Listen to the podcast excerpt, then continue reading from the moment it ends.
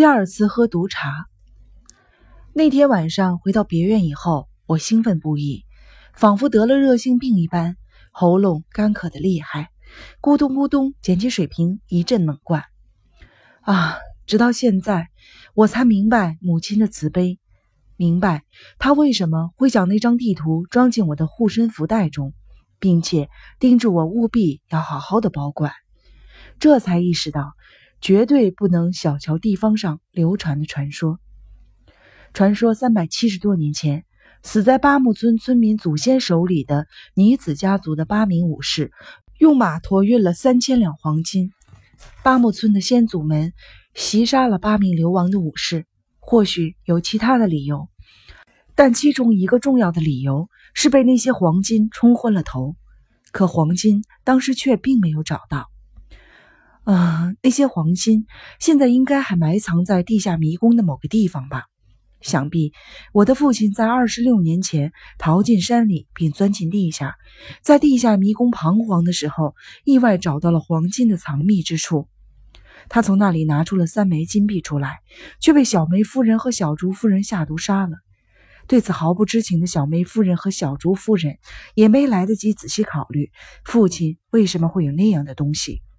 便将金币和父亲其他的随身物品一起收进了石棺。没错，一定是这样。只有这样想，才能解释那三枚金币的来源。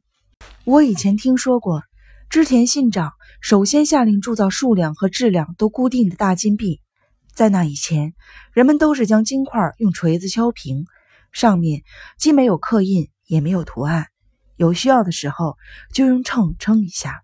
按重量切下来使用。我刚才看到的黄金，应该就是这些金币中的一种。尼子家族于永禄九年覆灭，那时织田信长还没有称霸天下，正是群雄割据、金银计量混乱的时代，各个地方都有许多种金币。尼子家族的八名逃亡武士，为了日后能够东山再起，便从那些黄金中拿了几枚金币，逃到了远方。传说中的黄金三千两，或许是以讹传讹，也可能是后世的人们在口口相传的过程中，仿佛白发三千丈的句式，以黄金三千两来形容财富之多。不过这些都无所谓了。尼子家的落魄武士拿出了几枚大金币，并且将其藏到了某处，他们至今仍然安在。只要这个事实确凿无疑。黄金有多少并不是问题，而且石棺中的三枚金币不恰巧证明了这是事实吗？由于异常的兴奋和恐惧，我再次感到身体在微微的颤抖。我将随身携带的护身符袋从脖子上拿了下来，以颤抖的手从里面取出那张画和纸上的地图。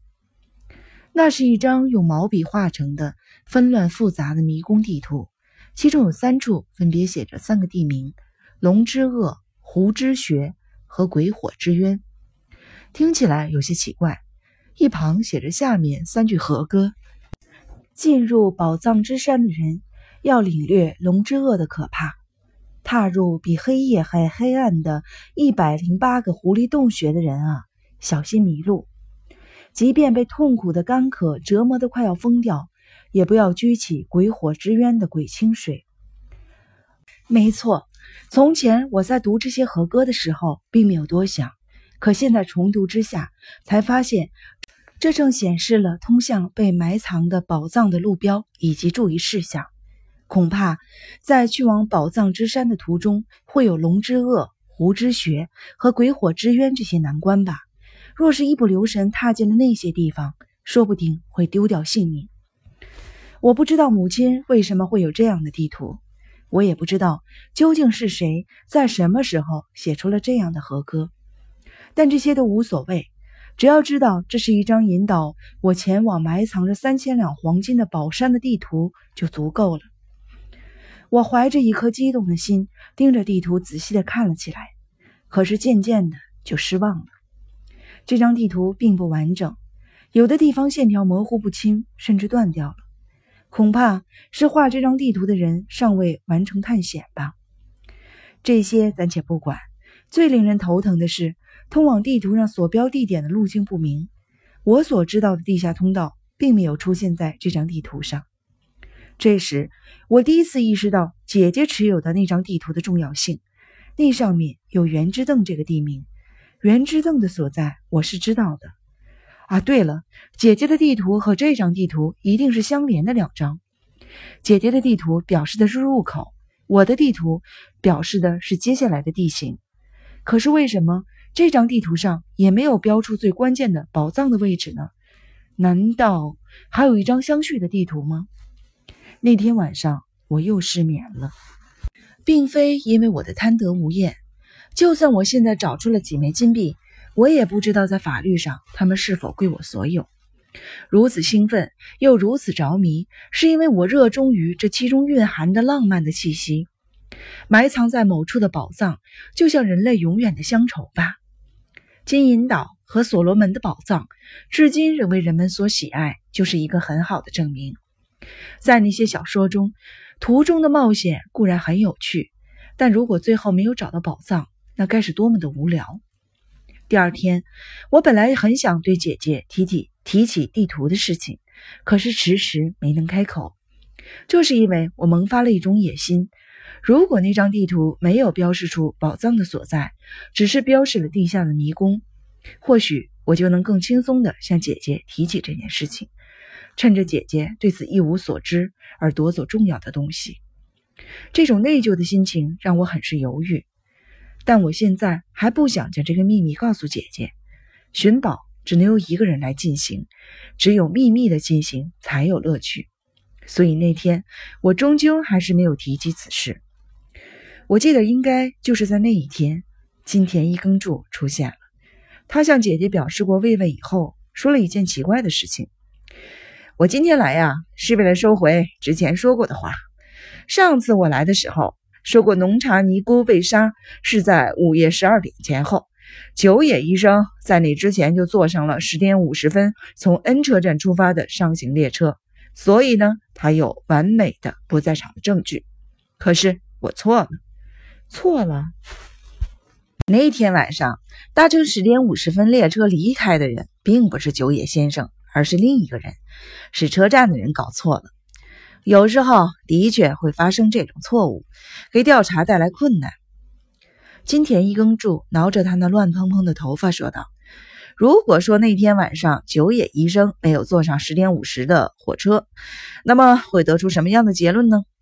不管是上行还是下行，十点五十分出发的火车是 N 车站的末班车。到第二天的首班车出发之前，警察已经都部署好了。”所以，不管九野先生逃去了哪里，有一点可以肯定，他并没有利用火车。我不禁皱起了眉头。可不坐火车，他又能逃到哪里去呢？已经过了十天呀。所以说嘛，我现在在想，他会不会逃到山里去了？二十六年前的那个案子，凶手也是逃进了山里，随后下落不明。这次案子说不定也是这样。这时。金田一耕助注意到我的脸色变了。哎，你怎么了？你的脸色很差呀！啊，对了，是我失礼了。二十六年前的事情是不能在你面前提起的。失敬，失敬。金田一耕助又悠然地离开了。我依旧没有明白他此行的目的。当天晚上，小梅夫人和小竹夫人又要招待我喝茶。陈迷呀，这次辛苦你啦，多亏了你。春代的身体也恢复的差不多了，这全是你的功劳。没错，小梅说的是，要是没有你，我们真不知道该如何是好。佣人们肯定无法像你那样无微不至的照顾着他。他们依旧像猴子一样弓着瘦小的身体，蠕动着像荷包口一样的嘴巴。我只是硬邦邦的行了一礼。小梅夫人哈哈大笑起来。哎呀，不要这么紧张嘛，放松，放松。看你紧张成这个样子，连我们都觉得肩膀僵硬起来了。今天晚上主要是想犒劳犒劳你。小竹想请你喝杯茶。一听说又要喝茶，我心中一惊，看了看他们，他们一脸茫然无知的表情。我们两个满脸皱纹的老太婆请你喝茶，反倒让你为难了吧？俗话说得好，最要紧的是心意，所以你就当陪陪我们两个老太婆吧。